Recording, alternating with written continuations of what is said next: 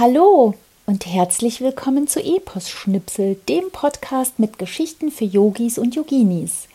Hier erzähle ich dir in verdaulichen Abschnitten Geschichten aus den zentralen Schriften und philosophischen Lehren des Hinduismus.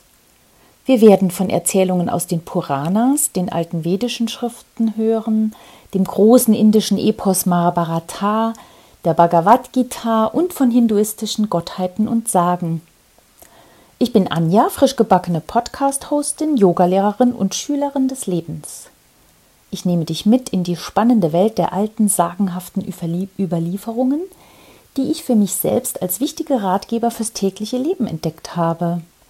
Ganz egal, ob du selbst Yoga praktizierst oder unterrichtest, ob du Interesse an Spiritualität hast oder einfach nur an guten Geschichten, jeder kann etwas aus den faszinierenden Anekdoten mitnehmen.